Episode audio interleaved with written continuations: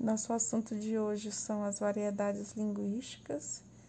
Então, é importante porque com esse assunto nós podemos conhecer as diferenças culturais na forma de expressão da linguagem, bem como analisar as variações da língua em seu uso e compreender as diferenças decorridas do uso da linguagem. E aí eu pergunto para vocês, para iniciarmos. Vocês têm noção dos países que falam a língua portuguesa?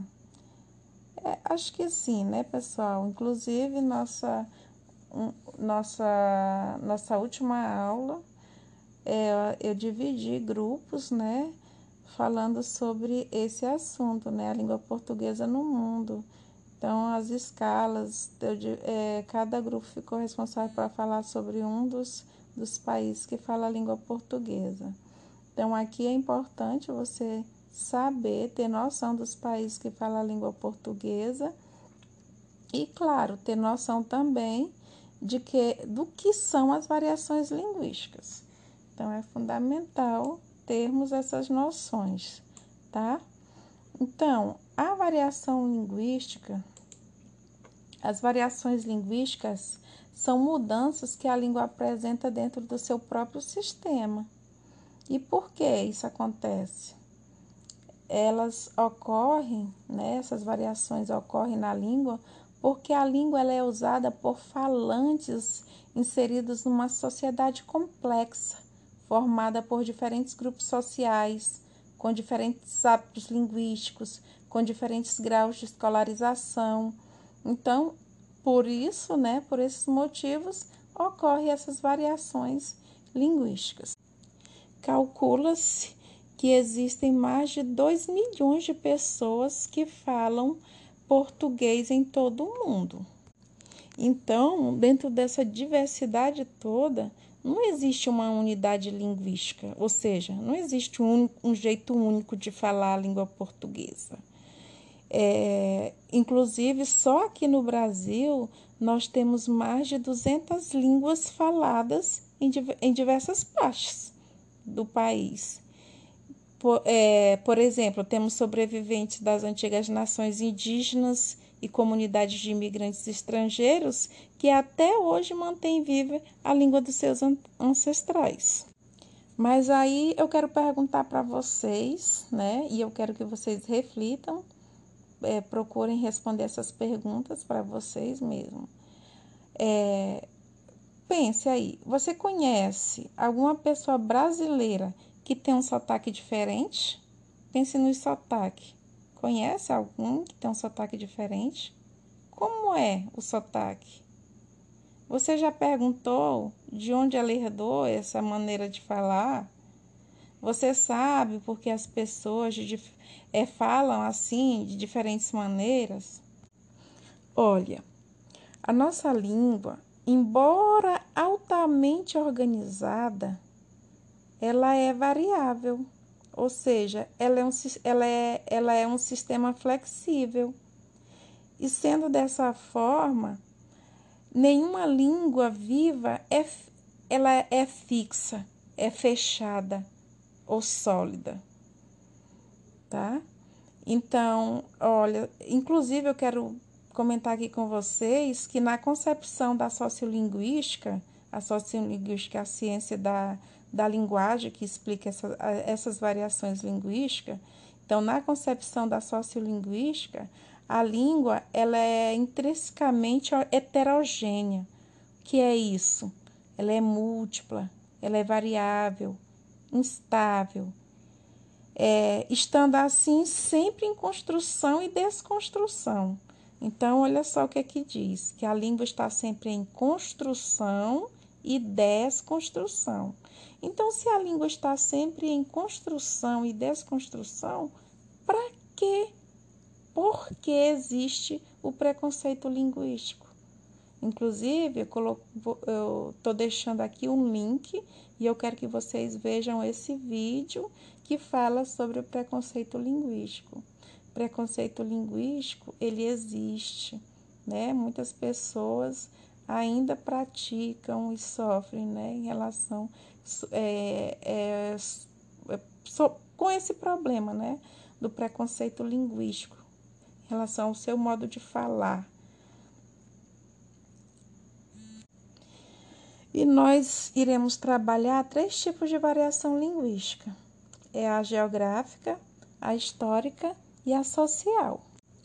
Olha, a variação geográfica ela é a mais conhecida e a mais fácil de identificar.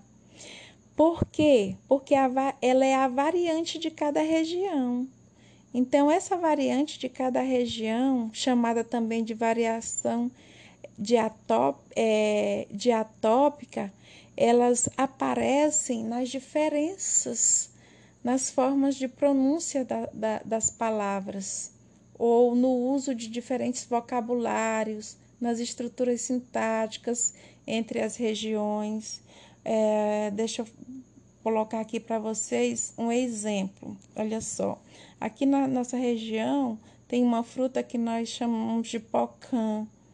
Aí tem outras pessoas que não conhecem pocã, conhecem por tangerina, outros por mexerica, outros por bergamota. Então, assim, lá para a região sul já chama bergamota. Então, tem vários, olha só, uma, a, a mesma fruta tem vários jeitos de falar. Então, isso daqui é uma variação geográfica, né? Dependendo da região, tem um jeito. A mesma coisa com a nós chamamos de macaxeira, outros chamam de mandioca, outros chamam de aipim. A mesma coisa. Isso daqui é que nós chamamos de variação geográfica. É, e aí, é, é, nesse caso, entra essas é, expressões que nós chamamos de dialetos. É, e os dialetos quando numa mesma língua, né, nós encontramos variedades entre região do mesmo país, que é o caso da nossa variação linguística. Então, algumas vezes essa variante ela é tão distinta, né, tão diferente, a ponto de dificultar a intercomunicação entre elas. Mas na grande maioria dos casos, né, a variante não impede o entendimento. Aqui no Brasil, não há caso assim de dialetos que impede o entendimento entre os falantes. No Brasil nós não temos isso. Mas existe e isso acontece em outros, em outros lugares. Por exemplo, na língua italiana. É, na língua italiana tem um mosaico de variedades dialetal. Então, é, entre eles, né, alguns não entendem do, do outro. E o conceito de dialeto, pessoal, segundo o dicionário House, é qualquer variação regional de um idioma que não chegue a comprometer a inteligibilidade mútua entre o falante da língua principal com o falante do dialeto. E, pessoal, não, não podemos esquecer, eu não posso deixar de falar para vocês é, a respeito da grande divisão de variantes que nós temos no Brasil. Então, nós temos o caipira, que é utilizado principalmente nas cidades do interior de São Paulo, é, no norte do Paraná, no sul de Minas, no sul do Goiás, no leste do Mato Grosso do Sul. Tem o mineiro, tem o paulista, tem o baiano, tem o gaúcho, tem o catarinense, carioca, carioca ou fluminense, o sulista e outros tantos. Então existe uma variedade muito grande. Né? Temos uma divisão de variantes no Brasil enorme, tá bom? É, além, eu quero que vocês vejam esse vídeo, língua além mar. É, tem as questões, as perguntinhas a respeito para reflexão, para vocês responderem em caderno. E em seguida, eu quero também que vocês acompanhem um texto de um escritor famoso, que é o Milo Fernandes. E aí, nesse texto, eu quero que vocês percebam a variação linguística presente e a crítica sobre a tentativa da reforma ortográfica que foi realizada entre os países que falam a língua portuguesa, com o objetivo aí de unificar as línguas. Então, é, eu vou deixar um tre é, é esse texto, tá bom? Depois que a gente lê o texto, nós vamos, é, vou fazer umas perguntas também para poder fazer análise e chegarmos a, a uma conclusão melhor a respeito do assunto. E agora falando exclusivamente do primo Basílio. É, eu disse que faria uma resenha né, dessa obra, O Primo Basílio, do escritor Essa de Queiroz. Então, é, primeiro uma sinopse rápida, né? Então, aqui conta a história de Luísa e Jorge. Eles formam um típico casal da burguesia lisboeta. Jorge, ele é um funcionário público. Ele viaja a trabalho para o interior de Portugal e a monotonia, a monotonia da vida de casada torna-se insuportável para Luísa e ela se envolve com o primo, Basílio, seu primeiro amor, recém-chegado de Paris. Instaurado o triângulo amoroso, surge Juliana, a invejosa e vingativa criada, que, encontrando cartas de Luísa dirigida a Basílio, passa a chantagear a patroa, ameaçando entregar as provas de traição a Jorge. Então, isso daqui é uma pequena sinopse né, da, do enredo, do romance é, O Primo Basílio. Então, essa obra é escrita por essa de Queiroz. E o livro é um romance que, apesar é, de nomeado como O Primo Basílio, ele tem como protagonista Luísa ela é casada com Jorge, um engenheiro bem-sucedido e tem uma vida estável, mas tal estabilidade acaba por cair na rotina. A Luísa, ela é uma leitora assídua de romance e sente sua vida assim entediante.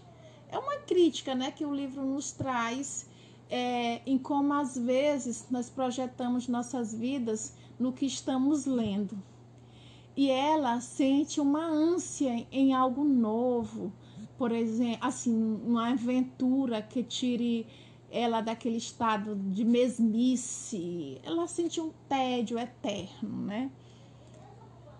Então, quando o Jorge viaja e, e seu primo, primo da Luísa, vem visitá-la, os eventos eles entram em perfeita sintonia para que ocorra a tão sonhada aventura. Então, como a Luísa e o Basílio, eles já tiveram romance no passado e, e não é tão difícil que as oportunidades para um possível adultério ocorra, então Luísa se imagina em um de seus livros, como em um, em um romance impossível que acaba por resultar em traição. E aí, com a traição, vem novos problemas, como a hipótese de uma separação queria ser um choque para a sociedade, e a dúvida se aquele relacionamento era apenas uma aventura ou pendia a um relacionamento sério. Então, os livros, na verdade, de essa de Queiroz, sempre trazem críticas sociais. O estilo do Essa de Queiroz é esse, trazer críticas sociais. E no, no Primo Basílio não é diferente. Então ele vai, vai exatamente fazer uma crítica também à sociedade, né, a, a, a, àquela sociedade. Então, mesmo com a obra contando com personagens de diferentes gêneros, de diferentes classes sociais, todos eles, todas as personagens, eles vão possuir desvios de conduta, né? Uns desvios aí, uma deformação de caráter. É, ele, ele, eles mostram, né? Ele, ele, ele quer nos mostrar, é, trazer a nós leitores, que tais atitudes, independente dos fatores financeiros, é, independente de gêneros, então é, é assim, a história ela é muito bem estruturada e com momentos que que deixaram, que trazem, né? Que nos trazem até assim certa ansiedade. Porque tem certos momentos que, que nos traz ansiedade, que, que, que chega a ser até dramático, que, que traz assim um certo suspense. Então, assim, para vocês entenderem melhor, para vocês saberem o que vai acontecer, é necessário que vocês façam a leitura da obra. Eu posso garantir para vocês que é muito bom, né? É muito bom esse enredo, essa história. É, então, é necessário que a gente inicie, né? E também termine a leitura, tá? Então, vamos é, começar. É, eu, eu já ia contar mais, eu lembrei, se eu for contar, vai ficar sem graça. Então, vamos parar por aqui. Vamos saber o que, que acontece exatamente com a Luísa e com o Basílio, com o Jorge e com a invejosa da Juliana que se intromete aí, tá? O primo Basílio, é, na primeira versão, é da editora Diversos. Lá foi, ele foi lançado em 1978. Ele tem 352 páginas, né? E é importante nós começarmos a ler. Inclusive, eu vou. Eu acredito que na biblioteca, já vou olhar aqui na biblioteca, nós temos uma biblioteca virtual da escola. E eu acredito que, que nós temos essa obra. É, tem um trecho, né, na página 247, trecho do capítulo 8, que diz. Eram quase nove horas quando a campainha retiniu com pressa. Julgou que seria Joana de volta. Foi abrir com um castiçal e recuou vendo Juliana, amarela, muito alterada. A senhora faz um favor de me dar uma palavra? Entrou no quarto atrás de Luísa. Imediatamente rompeu gritando furiosa. Então a senhora imagina que isso há de ficar assim? A senhora imagina que por o seu amante se safar, isso há de ficar assim? Que é, mulher? fez Luísa petrificada. Se a senhora pensa que por o seu amante se safar, isso há de ficar em nada? berrou. Ô mulher, pelo amor de Deus! A sua voz tinha tanta angústia que Juliana calou-se. Mas depois de um momento mais baixo, a senhora bem sabe que se eu guardei as cartas, para alguma coisa era.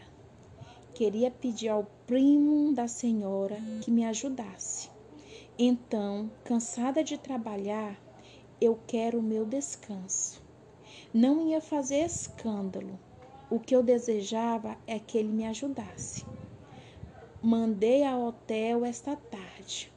O primo da senhora tinha desarvorado. Tinha ido para o lado dos olivais, para o inferno. E o criado ia à noite com as malas. Mas a senhora pensa que me logram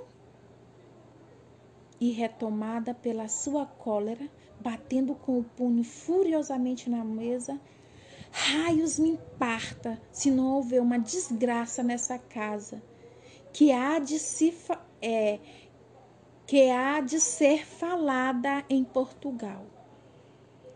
Quanto quer você pelas cartas, sua ladra? disse Luiz erguendo direita diante dela. Juliana ficou um momento interdita. A senhora ou me dá 600 mil réis ou não largo os papéis, respondeu, empertigando-se. Seiscentos mil réis. Onde quer você que eu vá buscar seiscentos mil réis? Ao inferno, gritou Juliano. Ou me dá seiscentos mil réis, ou tão certo como está aqui o seu marido há de ler as cartas. Luísa deixou cair. Luísa deixou-se cair numa cadeira aniquilada. Que fiz eu para isto, meu Deus? Que fiz para isto? Juliana plantou-se plantou-se-lhe diante, muito insolente. A senhora diz bem, sou uma ladra, é verdade. Apanhei a carta no cisco. Tirei as outras do gavetão, é verdade.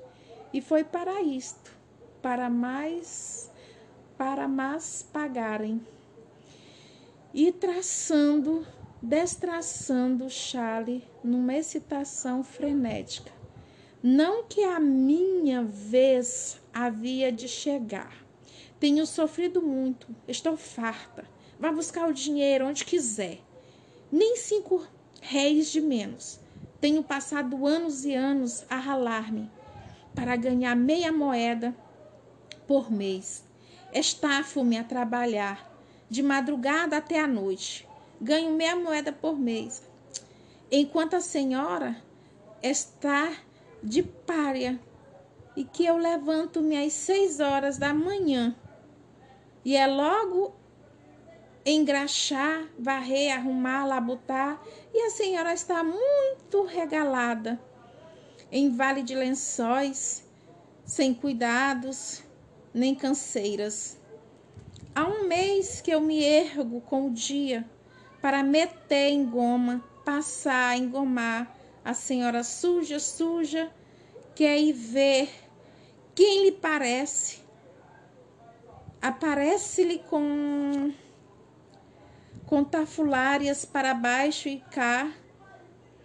E cá está a negra, com a pontada no coração, a matar-se com o ferro na mão. E a senhora são passeios, tipóias, boas sedas e tudo que lhe apetece. E a negra? A negra, esta alface. Luísa, quebrada, sem força de responder, encolhidas, encolhia-se sob aquela cólera como um pássaro sob o chuveiro. Juliana ia se exaltando com a mesma violência da sua voz. E as lembranças das fadigas, das humilhações, vinham a ter-lhe a raiva, como achas numa fogueira. Pois que lhe parece? exclamava. Não que eu coma os restos e a senhora os bons bocados. Depois de trabalhar todo dia, se quer uma gota de vinho, que mudar? Tenho de o comprar. A senhora já foi ao meu quarto? É uma enxovia. A percevejada é tanto que tenho de dormir quase vestida e a senhora se sente uma mordedura. Tem a negra de desa... tem a negra de desaparafusar a cama e de acatar frincha por frincha. Uma criada. A criada é o animal. Trabalha se pode, se não rua, para o hospital. Mas chegou-me a minha vez e dava palmadas no peito, fulgurante de vingança. Quem manda agora sou eu. Luísa soluçava baixo. A senhora chora. Também eu tenho chorado muitas lágrimas, muita lágrima. Ai, eu não lhe quero mal, minha senhora, certamente que não. Que se divirta, que goze, que goze. O que eu quero é o meu dinheiro. O que eu quero é o meu dinheiro aqui escarrado ou papel há de ser falado. Ainda este teto me rache, se eu não for mostrar a carta ao seu homem, aos seus amigos, à vizinhança toda, o que há de andar arrastada pelas ruas da amargura. Então tá aqui o trecho, né, distribuído na página 247. E aí tem três questões desse trecho. Então, é, é ele está escrito, esse trecho aqui, né, o, romance, na verdade, ele está escrito em terceira pessoa, não, não é o autor contando a sua própria história, né? É um, o narrador ele é onisciente. Ele ele ele está mostrando a sua visão global dos fatos. Não, ele não está contando uma história sua. Ele só é, ele, ele é observador, né? Ele conhece os sentimentos das personagens. Ele não deixa de se manifestar ironicamente sobre os aspectos mais inesperados dessa personagem. É, e aí vem é o texto 1, um, né? O narrador se dirige a atenção do leitor para o conflito entre Juliana e Luísa, né? Juliana versus Luísa. Aí, em que lugar ocorre a ação? Então aí, né, você vê que elas, essa conversa acontece onde? Né, em que lugar? Um ambiente interno aí, né, no quarto da Luísa. Observem isso. Eu só vou dar a dica para depois vocês continuarem aí. Então, veja, observe o ambiente aí, né? Eles. Tudo isso acontece onde? Lá no quarto, né? Da Luísa. Então, quando ela ocorre, que expressões marcam o tempo? Observe mais uma vez que isso acontece, tudo isso, né? Essa conversa aí acontece à noite, e ela diz aí que são quase nove horas, né? Quando a, ela foi abrir com um castiçal. Diz isso, né? Na, na história diz que ela foi abrir com um castiçal nesse trecho. Aí qual foi a estratégia linguística que, que Juliana usa no início da conversa? Então veja, né, que a Juliana ela pede permissão para falar, só que ela trata de um recurso retórico, né, para entrar aí na casa. Ela, ela chega toda trêmula, né? Chega para falar nervosa, amarela, tipo, né, e depois ela começa a gritar com a patroa. E de posse das cartas comprometedora, que tipo de chantagem Juliana faz? Ah, e daí você já sabe, né? O tipo de chantagem que ela faz, que vocês viram, né? A Juliana, ela, ela é, no trecho aí,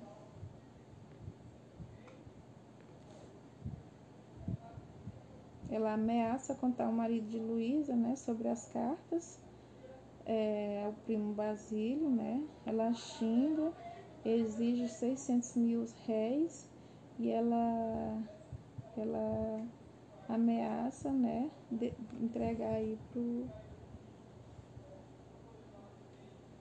entregar pro marido, né, da, da Luísa. Depois das cartas, que tipo de chantagem ela faz, a Juliana. Então é isso tá? Ela, ela pede permissão para entrar, mas aliás, ela ameaça contar o marido de Luísa sobre as cartas do primo Basílio, ela xinga, exige receber 600 mil réis e para poder devolver as cartas a, a Luísa. E o diálogo entre Juliana e Luísa marca o conflito entre duas classes sociais, a da patroa e a da empregada. Com base no vocabulário empregado, responda como uma vê a outra. Então, né, isso daí também é uma reflexão que nós temos que, que observar. Então, você observa aí que a Juliana, ela vê Luísa pelo, pelo jeito que ela narra direto, né, falando aí das suas dificuldades e falando de como ela vê a Luísa, né? A Juliana, ela vê a Luísa como uma preguiçosa, né? Ela fala, ela chama ela de pânia, né? é, regalada, né, em Vale de Lençóis, que vive a passear, usa roupas de seda, bebe bons vinhos, come bons doces. Então é assim que ela vê a, a, a Luísa. Já a Luísa vê Juliana como uma ladra, né? Porque ela roubou as cartas. Então é assim que uma vê a outra. E o leitor presencia a briga entre as duas personagens e conhece o estado de espírito delas Então aí, ó, descreva os sentimentos e os gestos de cada uma diante da situação narrada. Nesse caso, né, a, a Juliana tem um sentimento de ódio, como nós podemos ver, né? A Juliana tem um sentimento de ódio. É, a cólera aí se refere a ódio, né? De ódio, de cólera, de raiva. Ela gesticula, ela bate na mesa, ela xinga, ela está alterada, né? Ela é insolente. A, a Luísa, ela está angustiada, desesperada, aniquilada, chora baixinho. Então, são esses sentimentos que o texto mostra, né, entre uma e outra. Depois, tem o segundo trecho ainda, agora do capítulo, do capítulo, do capítulo 14, quando, aqui falando já do, do Jorge. Depois nós temos outro livro, né, do, da Madame Bovary também, muito bom. É, diz assim: Jorge apalpou a mão de Luísa, que ardia, congelou-lhe a roupa, beijou-a devagarzinho na testa, foi cerrar as portas da janela de frente da alcova e passeando no escritório, voltava-lhe as palavras de Julião. São febres que vêm por um desgosto. Pensava na história do negociante. Recordava aquele estado de abatimento, de fraqueza de Luísa, que é algo que preocupava tanto ultimamente, tão inexplicável. Ora, tolices, Desgosto de quê? Em casa de São Sebastião estivera tão animada, nem a morte de outro lhe fizera abalo. É, de resto, acreditava pouco nas febres de desgosto. Julião tinha uma medicina literária. Pensou mesmo que seria mais prudente chamar o velho doutor Carminho. Ao meter a mão no bolso, então, os seus dedos encontraram uma, encontraram uma carta. Era o que o carteiro lhe dera de manhã para Luísa. Tornou a examiná-la com curiosidade. O sobrescrito era banal, como os que com os que nos cafés ou nos restaurantes. Não conhecia a letra. Era de homem, vinha da França. Atravessou um desejo rápido de abrir, mas conteve-se. Atirou-a para cima da mesa, embrulhou devagar um cigarro. Voltou ao, ao cova. Luísa permanecia na sua modorra. A manga do chambre arregaçado, descobria o braço, o braço mimoso, com a sua penugem loura. A face escarlate reluzia. As pestanas longas pousavam pesadamente no adormecimento das pálpebras finas. Um anel de cabelo caíra sobre a testa e pareceu a Jorge adorável e tocante com aquela cor, a expressão da febre. Pensou sem saber por que os outros a deveriam achar linda, desejá-la, dizer-lo se pudesse. Para que lhe escreviam da França? Quem? Voltou ao escritório, mas aquela carta sobre a mesa irritava quis ler um livro, atirou logo impaciente e pôs-se a passear, tocando muito nervoso o forro das algibeiras. Agarrou então a carta. Quis ver, através do papel delgado do envelope, os dedos, mesmo irrepreensíveis, irrepreensivelmente, começaram a rasgar um ângulo do sobrescrito. Ah, não era delicado aquilo. Mas a curiosidade que governava o seu cérebro sugeriu-lhe toda sorte de raciocínio como uma tentação persuasiva. Estava doente e podia ter alguma coisa urgente. Se fosse uma herança. Depois ela não tinha segredos. E então, e então em França, os seus escrúpulos eram pueris. Dir-lhe-ia que abrira por engano. E se a carta contivesse um segredo daquele desgosto, do desgosto das teorias de Julião, do Julião, devia abri-la então para curar melhor. Sem querer, achou-se com a carta desdobrada nas mãos. Num relanceado, devorou-a, mas não compreendeu bem. As letras embrulhavam-se é, embrulhavam-se. Chegou-se à janela, releu devagar. Minha querida Luísa, seria longo explicar-te como só antes de ontem em Nice, de onde cheguei esta madrugada a Paris, recebi a tua carta, que pelos carimbos vejo que percorreu toda a Europa atrás de mim. Como já lá vão dois meses e meio que escreveste, imagino que te arranjaste com a mulher e que não precisas do dinheiro. Do resto, se por acaso queres, manda o telegrama e tem-lo aí em dois dias. Veio pela tua carta que não acredites nunca que a minha partida fosse motivada por negócios. És bem injusta. A minha partida não te devia ter tirado, como tu dizes, todas as ilusões sobre o amor. Porque foi realmente quando saí de Lisboa que percebi quanto te amava. E não há dias, acredita, em que me não lembre de, do paraíso. Que boas manhãs! Passaste por lá, por acaso, alguma outra vez? Lembra-te do nosso, do nosso lanche? Não tenho tempo para mais. Talvez em breve volte a Lisboa.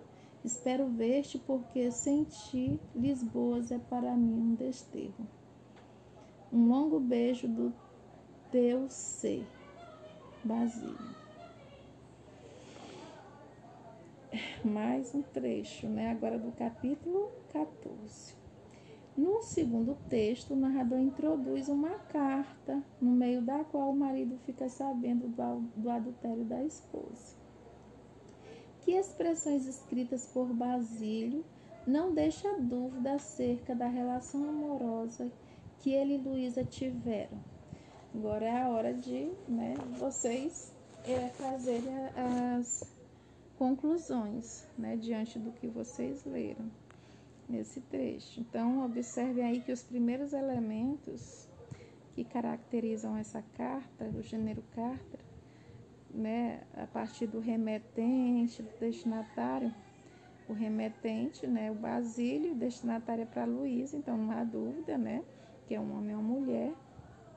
O remetente, ele se dirige a ela como minha querida Luísa, então isso já marca um, um tom íntimo, e ele termina com a expressão um longo beijo do teu ser Basílio.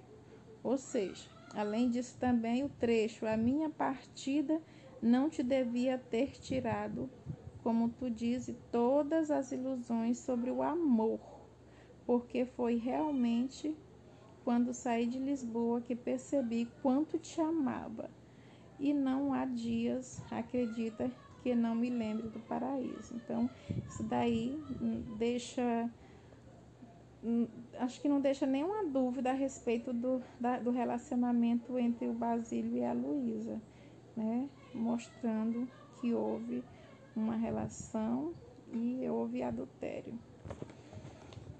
Então, esse trecho aí já está bem claro. E no meio da carta, o Basílio faz uma referência né, ao paraíso. Gente, vamos fazer inferências. Você pode deduzir a que lugar ele se refere. Então, aí eu vou deixar, eu não vou nem comentar não, vou deixar vocês fazer. Seria, aliás, vamos, vamos imaginar o que seria o paraíso. Lógico que é o lugar de encontro, né? Onde ele se encontrava aí todas as manhãs. E caracteriza a linguagem da carta. Então, a carta, ela usa uma linguagem formal, ela usa uma linguagem íntima.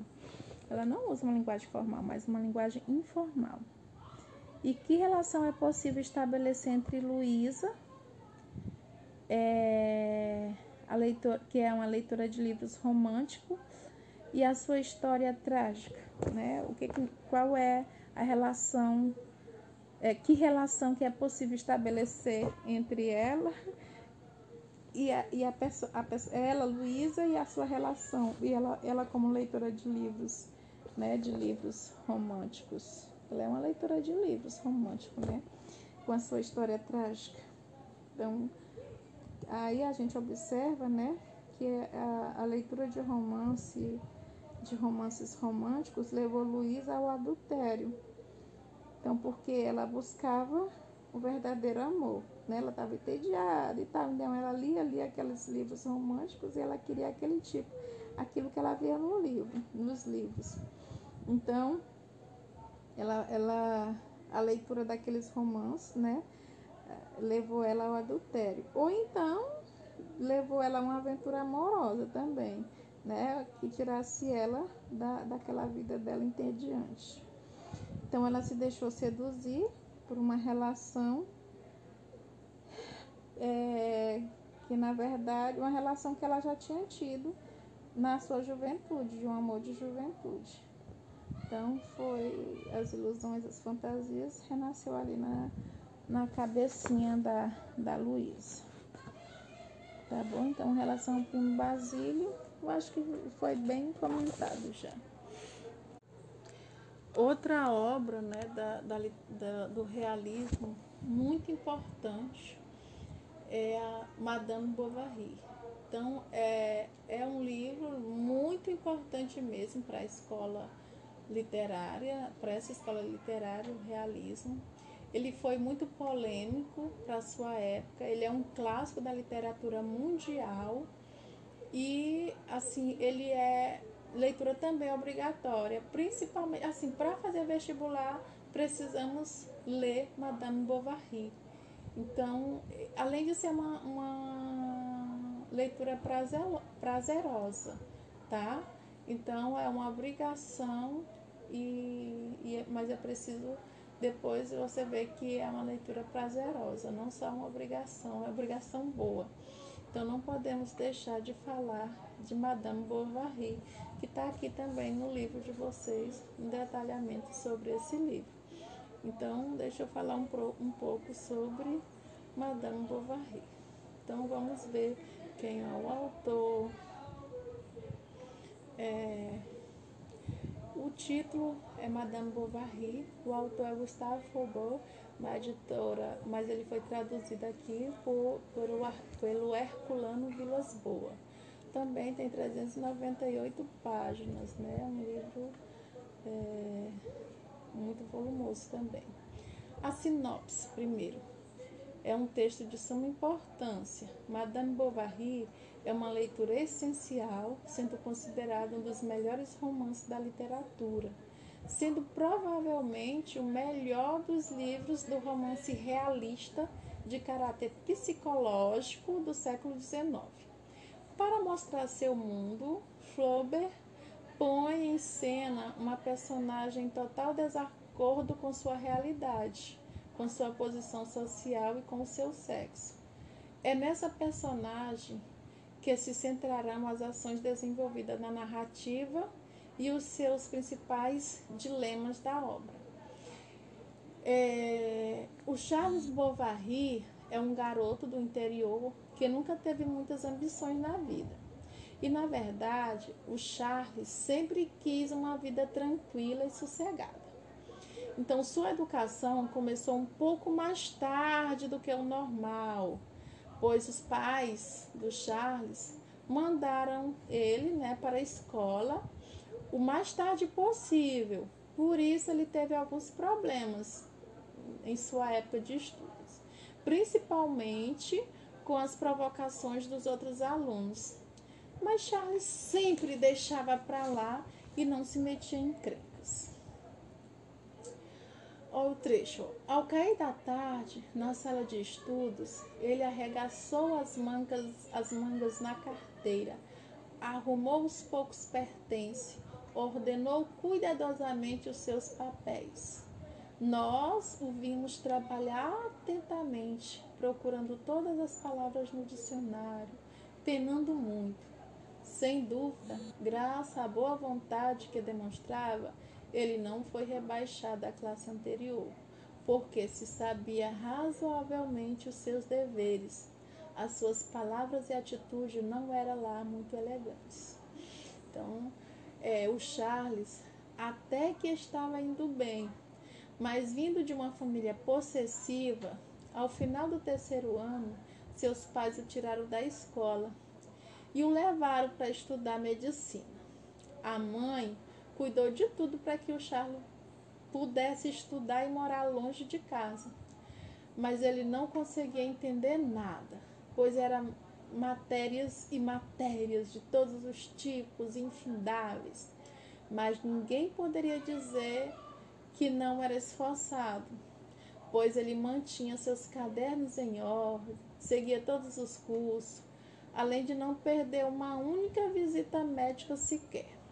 Mas logo seu entusiasmo mudou. Ele começou as visitas, perder as visitas, a faltar, e assim, pouco a pouco, ele não voltou mais ao curso. Ele descobriu a preguiça, os bares e se apaixonou pelo dominó, pelo dominó. Ele virou um cliente assíduo de uma taverna pública e conheceu os prazeres sexuais. Taverna é uma espécie assim de casa noturna da época chamada de taverna, uma casa que tinha muita bebida, mulheres, essas coisas. Eu vou ler mais um trechinho do livro e depois eu continuo a resenha. Era como a iniciação à sociedade, ao acesso aos prazeres proibidos. E introduzindo-se por Perche, aprendeu a fazer ponche e, enfim, conheceu o amor. Graças a todos esses trabalhos preparatórios, fracassou completamente no exame para tornar-se oficial da saúde. Bom, para Charles, né, o Charles ele era persistente e após seu arrependimento, ele contou tudo para sua mãe e a mãe dele perdoou. Então, resoluto, ele estudou, recuperou o tempo perdido e ele conseguiu passar no exame com uma ótima nota, né, para a alegria da mãe dele. Assim, né, ainda sendo guiado pela senhora Bovary, que era a mãe dele, Charles foi praticar medicina em Tostes. E lá também se casou com uma viúva que tinha 45 anos e 1.200 libras de renda. Veja bem essa história. Obviamente que Charles não era feliz em seu casamento arranjado pela mãe, mas resignado levava a vida como podia. Uma noite vieram buscá-lo para uma emergência em uma fazenda longe de Tostes, pois o senhor Hull, que provavelmente era um dos agricultores mais ricos daquelas paragens, haviam quebrado a perna e implorava para, para que Charles o atendesse. Como não poderia negar, Charles foi ao encontro daquele enfermo e mal sabia ele que logo sua vida iria mudar completamente. Uma, mais um trechinho do livro para vocês entenderem. Uma jovem, vestida de finíssima lã azul adornada com três folhos, chegou à porta da casa para recepcionar o senhor Bovary, levando a entrar pela cozinha, onde flamejava grande fogo. Então veja bem esse trecho. Bom, continuando aqui a resenha, O pai, né, o resumo, né? O pai, Hurt, era o viúvo que morava com a sua filha na fazenda Betaux. Emma era de uma rara beleza, que encantou Charles Bovary, tanto que após ter atendido o pai de Emma e prometido voltar sempre dali a três dias, voltou mesmo. Foi o dia seguinte e depois mais duas vezes por semana, regularmente, sem contar as visitas inesperadas. Mas a senhora Bovary, já desconfiada de tantas visitas, descobriu o motivo e começou a atormentar a vida de Charles. Sua mulher, Louise, o fez jurar que não iria mais voltar a Bertaux e, obviamente, Charles obedeceu. Charles ainda teria que passar por mais mudanças em sua vida, pois uma forma rápida, pois de uma forma rápida sua mulher desfaleceu em uma cama e morreu. Mas quando o pai Holt ficou sabendo da desgraça que atingira o médico, foi visitá-lo com, é, com 75 francos pelo pagamento pela cura da sua perna e um peru. Tentando consolar o recente viúvo, o pai Hurt lhe disse que Emma sentia falta de Charlie e foi suficiente para que ele voltasse a visitar aquela linda mulher. Emma havia crescido em meio aos romances, foi educada em um convento e sempre imaginava diversas situações onde existiam amantes, amores, namorados, damas, damas perseguidas e os heróis que sempre vinham no auxílio de mocinha da história. E era assim que ela via o amor, um grande romance, onde seu marido seria amante, o aventureiro e o herói. Quando Emma conheceu Charles Bovary, ela imaginava que tivesse encontrado seu príncipe encantado, e quando ele fez o pedido, ela não poderia ter ficado mais feliz. É tanto que no trecho de. Ó, Emma, ao contrário de outros, desejaria casar-se à meia-noite, à luz de velas, mas o pai Hertz não entendeu nada desse desejo. Afinal, aconteceu o casamento com a presença de 43 pessoas que ficaram 16 horas à mesa e a festa recomeçou no dia seguinte, e um tanto também nos dias seguintes. Bom, a realidade do casamento de Amy mostrou-se totalmente diferente daquilo que ela esperava. Nada daquilo era como ela havia imaginado. Seu marido a idolatrava sem dúvida, mas isso não bastava. Já logo no começo da sua vida de casada, a antipatia entre sogra e nora ficou mais do que evidente. Isso também era um problema para Emma. Ela não entendia como as coisas não poderiam ser é, como nos romances que ela havia lido e sonhado por tantos anos. Aquela frustração começou a aumentar e a cada dia ela se distanciava emocionalmente de Charles. E foi nesses desejos de romances inebriantes e aventureiros que Emma decidiu que precisava mudar as coisas para ela.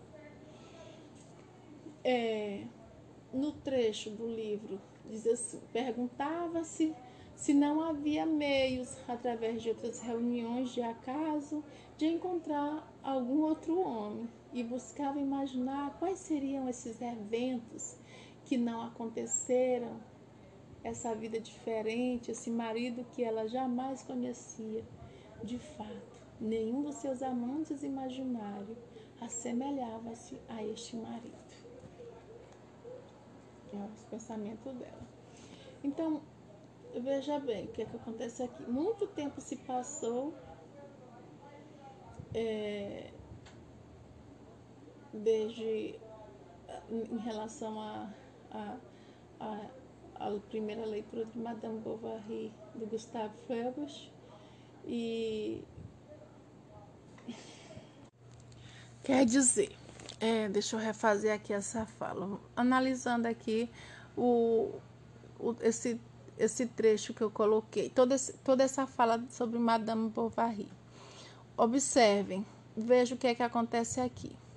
É, esse romance, ele mostra um estilo, um marco, né, do realismo literário, principalmente Flaubert, né, que ele apresenta, o, o, o ele traz aqui vários tabus para aquela época, né, a época em que ele foi, é, em que essa obra foi escrita não tinha isso, né? Então ele já traz aqui vários tabus para a época, para época em que ele foi escrito. Isso hoje, hoje não é tabu, mas para época sim. Então essa obra já ele já traz já já tem isso, né? Esse choque. Então ele torna isso ele, ele, a obra em si já já torna ela tão importante por isso. Então aqui o autor ele incendeia diversas facetas da sociedade, daquela sociedade e ele traz aqui uma crítica muito dura e realista, com, como o próprio estilo literário, que é o realismo, né? E é, é, principalmente no que diz assim, no, no, no que diz respeito romancear, sem romancear. Ou seja, nada nem ninguém jogando assim na cara do leitor aquilo que o romantismo geralmente escondia. Então ele coloca aqui a realidade, já que trata-se do realismo. A vida depois do amor, das paixões, do casamento. Então é isso que ele coloca. Também ele joga em pauta a rotina sufocante de um casal emergente que está começando, né? E em um ambiente de uma cidadezinha pequena, como vocês vão ver depois que ler o texto, é o livro inteiro.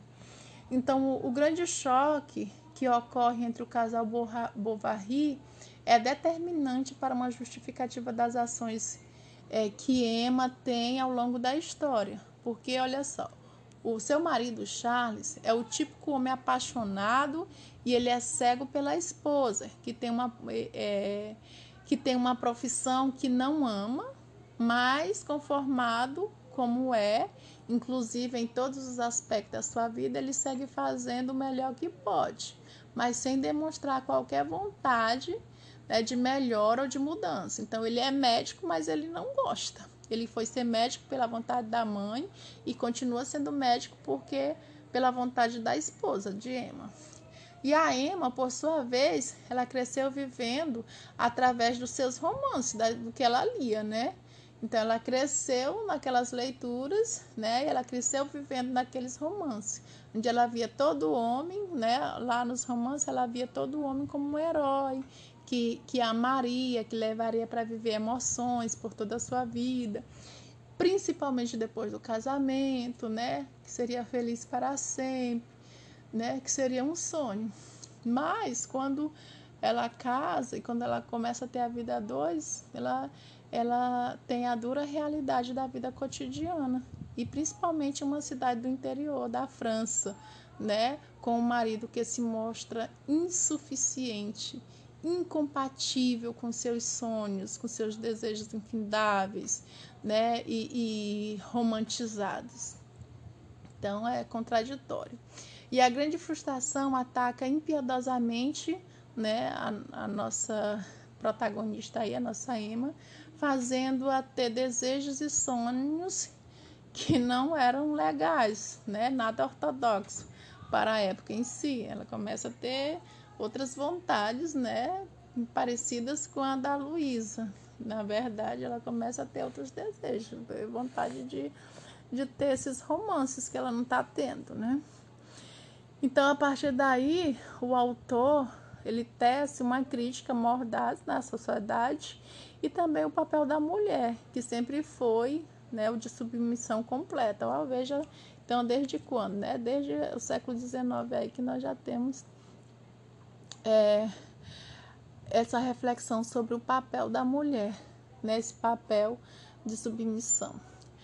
Então, mesmo que as situações descritas no livro sejam vividas na pele da personagem principal, uma mulher não se pode esquecer de que a, que a escrita ela é masculina e sempre vai lhe trazer aquela impressão, por menor que seja, que as ações de Emma são, na verdade, as de um homem, não daquela época como, como na de hoje.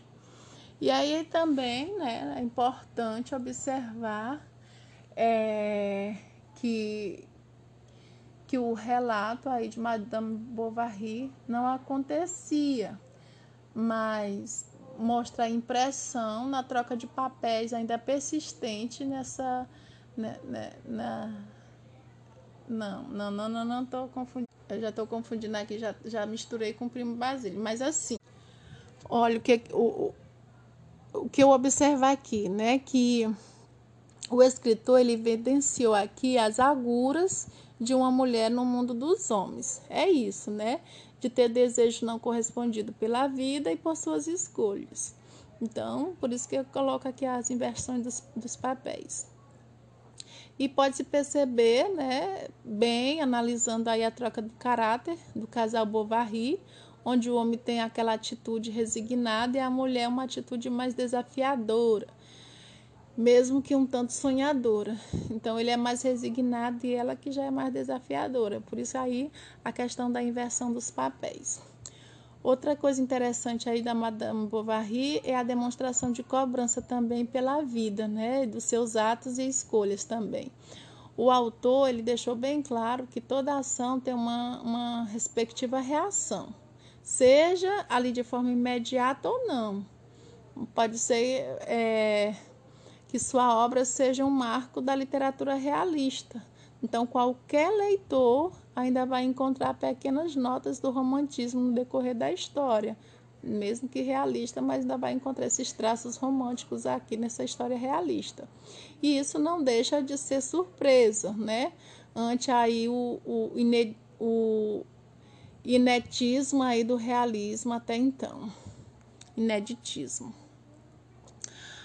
A, a família também fica bastante evidenciada na história, mas uma maneira bastante, só que de uma maneira bastante nua, crua e totalmente despida de qualquer véu romântico, como era de costume até então, né, antes lá no romantismo. Então, nesse romance de Flaubert, as relações familiares elas são mostradas de forma mais, verdade, mais verdadeira possível. Por que não dizer assim comum naquela sociedade, né, de tanta uma sociedade fria né, da época. Era acostumada a seguir conceitos morais e muitas vezes calcados apenas em aparências. Então eles queriam mostrar, procurar, procurava ser o mais real possível. Nós podemos também encarar a personagem da Emma como uma personificação da frustração dos seres humanos, em qualquer época que seja, pois ela demonstra claramente um insaciável desejo de realizações pessoais, onde muitos sequer chegam perto de acontecerem.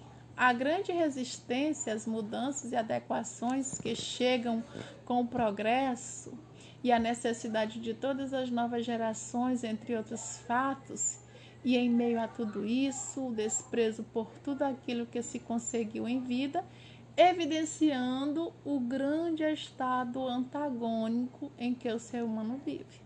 Então, Madame Bovary, que foi publicado pela editora Martine Clark, não é apenas um dos romances clássicos que inaugura o realismo literário. Ele também é uma profunda crítica socioeconômica, cultural, que evidencia a psicologia comportamental da vida familiar incluindo todas as mazelas, sem se utilizar das, dos tradicionais, né, dos tradicionais, até então dos tradicionais panos quentes. Eles procuravam mostrar mesmo a, a realidade nua e crua.